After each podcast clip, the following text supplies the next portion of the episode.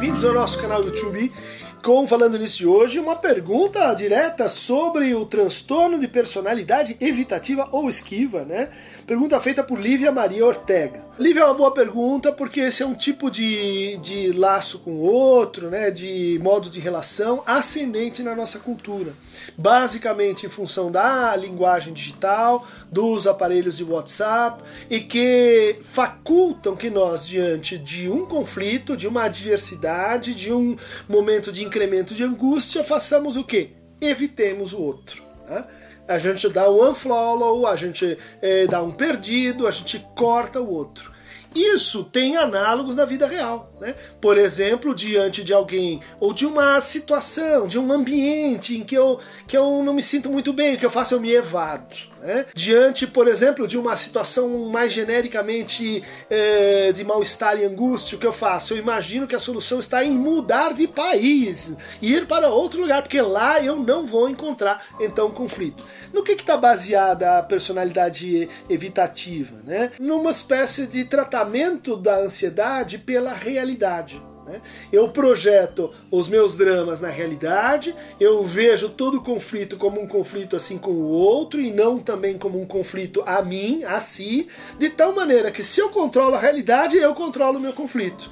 Isso vai custando assim para o indivíduo um enxugamento do mundo, ele vai se comprimindo cada vez mais, como naquele filme argentino Medianeiras, né? Até que ele não sai mais de casa, né? Por quê? Porque o outro é fonte de conflito e ele não uh, consegue assimilar muito bem a ideia de que o conflito é a estrutura básica do desejo, de que o conflito é a estrutura básica do nosso estar com o outro. Ele imagina que estar com o outro tem que ter a condição de conforto, segurança e não não é importunação. Né? Isso é uma atitude assim um pouco higienista diante da realidade e é uma espécie de fuga para a realidade em vez de fuga para a fantasia, como Freud tinha descrito em relação aos seus pacientes. Então, acredito que os uh, estados de ansiedade crônica, né, os pânicos, eles são ascendentes na nossa cultura porque nós temos uma ascensão de personalidades ou de modos de relação com o outro e que evita o conflito. Isso acaba atrofiando esse principal elemento mediador dos conflitos, que é a palavra. Né? Então a gente consegue mediar o conflito que não tem a ver com a gente. Quando o conflito chega ali no namoro, não vamos casar ou não, mas eu, vamos levar o problema do outro para dentro da nossa vida, a gente prefere o que? Uma atitude evitativa. Né?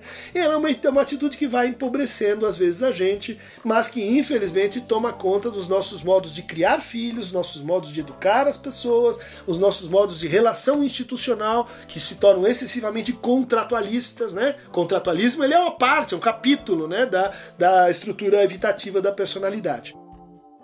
Quem quiser mais, receber mais fragmentos não evitativos do conflito, não desangustiantes, não confortabilizantes, clique aqui no Aqueronta Mover.